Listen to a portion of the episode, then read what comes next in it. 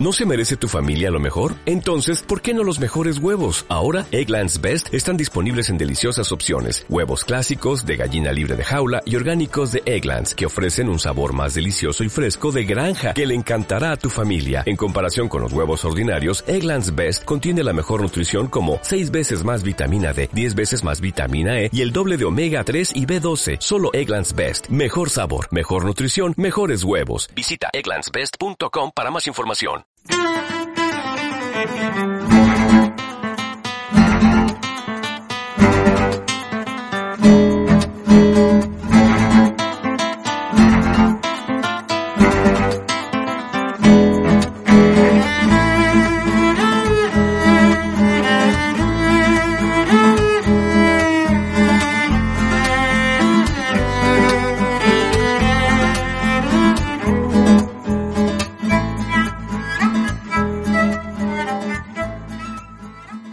Pues muy buenas, ¿qué tal? Saludos, bienvenidos a un nuevo Tecno Cincuentones. Ya saben, tecnología e Internet no se apuren, sobre todo si consideran que por edad se están quedando fuera. Aquí venimos a aconsejarles formas de aprovechar tecnología e Internet. Hoy vamos a hablar de la prensa de antaño, el acceso a la magnífica hemeroteca digital que tiene la Biblioteca Nacional de España, servicio público del que podemos aprovecharnos. Bienvenidos.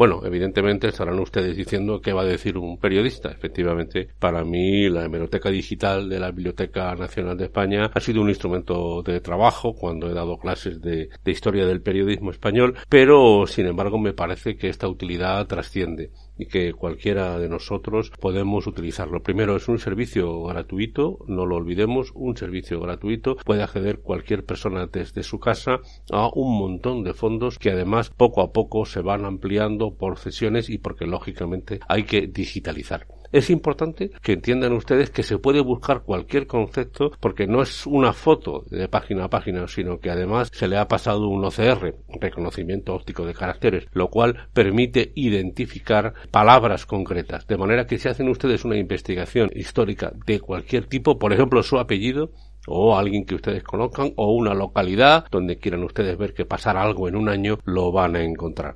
Un ejemplo muy sencillo. Recientemente le regalé a un un buen amigo, eh, el eco de sociedad de el compromiso de sus padres, que se anunció en un diario andaluz de mucho recorrido, cuando la señorita y el señor tal acordaron pedir la mano y por lo tanto mucha felicidad en las dos familias lógicamente a mi amigo le hizo ilusión, sus padres ya no viven y eh, fue un momento de, nostalgia interesante. Pero puede usted hacer búsquedas de, de lo que quiera. Yo Personalmente les recomiendo perderse. Hagan una búsqueda por palabra, por tema, por fecha. Por ejemplo, busquen en los periódicos del día que ustedes nacieron y probablemente se lleven alguna sorpresa.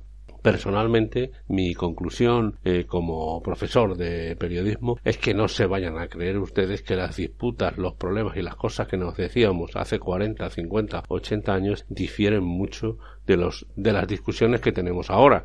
Por ejemplo, el, he leído algunas portadas, por ejemplo, del diario Ahora que dirigía Manuel Chávez Nogales en Madrid con el conflicto catalán que si yo les digo a ustedes que es de hoy, de actualidad, ustedes se lo creen. Es decir, el conflicto era el mismo, un conflicto no resuelto durante casi un siglo o eh, aquellas eh, desgraciadas eh, aquellas desgraciadas discusiones que al final eh, nos acabaron llevando a una guerra civil. El periódico ahora estuvo un tiempo durante la guerra civil y después desapareció. Es uno de los grandes periódicos de la historia de España que les recomiendo por sí mismo que ustedes que ustedes lean sobre todo por la figura de Chávez Nogales que era su director y en mi opinión ya lo he dicho en alguna ocasión y en otros sitios el periodista español más importante de la historia el periodista español más importante en lengua española diría yo, no solo por sus libros, insisto, sino por su capacidad periodística. En fin, lo dicho, vayan a la hemeroteca digital, es gratuita, les dejo el enlace, lógicamente, en la literatura del podcast. Piérdanse, vean eh, la cantidad de medios que se hacían, cómo se trabajaba entonces. Algo muy curioso también es ver la publicidad que se hacía, que resulta graciosa en algunos aspectos, las cosas que se plantaban, ungüentos que lo curaban todo, ¿no? Y que eran obviamente eh, una, una farsa. Así que piérdanse en la hemeroteca y si les apetece me dan ustedes sus resultados. Busquen su apellido, su ciudad, los de un amigo. Seguro que se llevarán una sorpresa.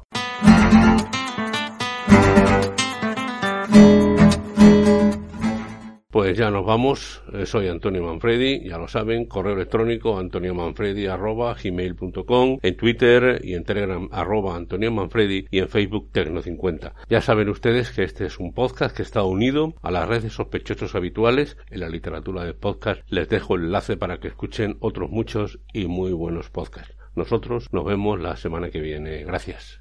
Hasta la vista, baby.